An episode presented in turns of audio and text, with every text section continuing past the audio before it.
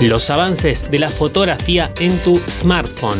En solo 5 minutos te vas a enterar cómo la tecnología está mejorando el instante que capturas. Login. Hola, ¿cómo estás? Hace casi 200 años se capturó la primera fotografía y hoy ya se aplica inteligencia artificial en las tomas. ¿Qué es la fotografía computacional y qué técnicas aplicó? ¿Cómo se relaciona con el escaneo 3D? ¿Cuál es la novedad que trae la empresa Nvidia que promete revolucionar la técnica?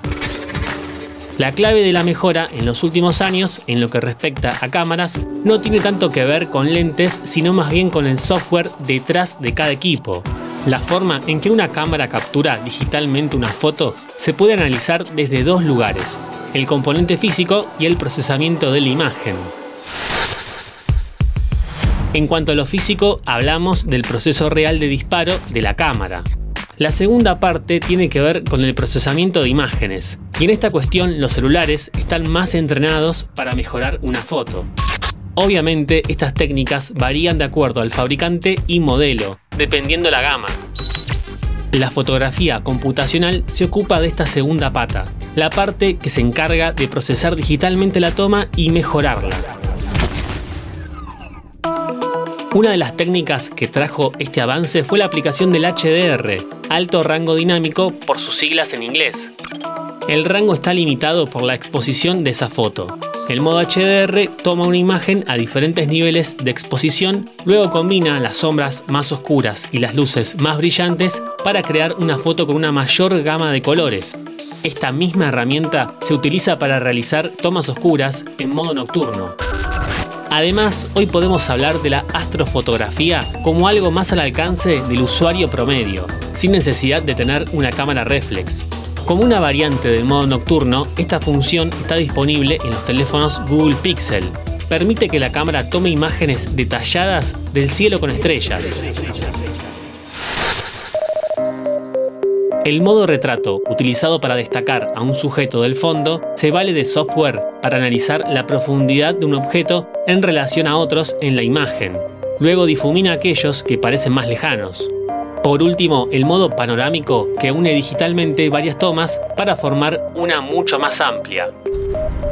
Otro avance en captura es la fotogrametría, la ciencia de obtener datos confiables sobre objetos físicos mediante el registro, medición e interpretación de imágenes.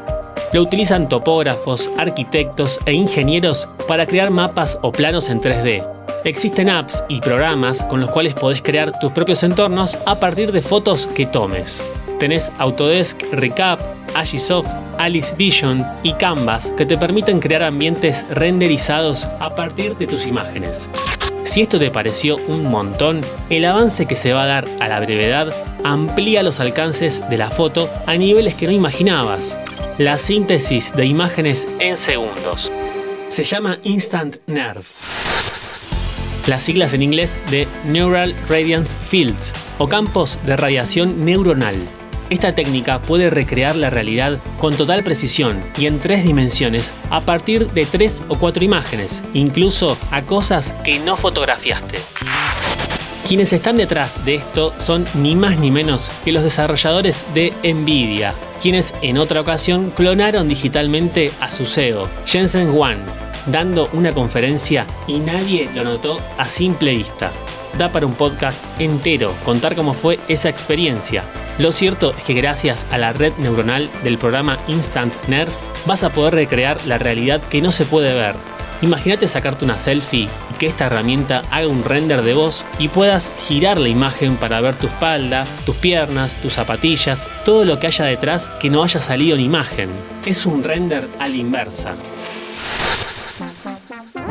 Estos cambios dejaron de ser especulaciones. La fabricación o síntesis fotográfica, gracias a estas redes, son una realidad que en poco tiempo vas a tener al alcance de la mano.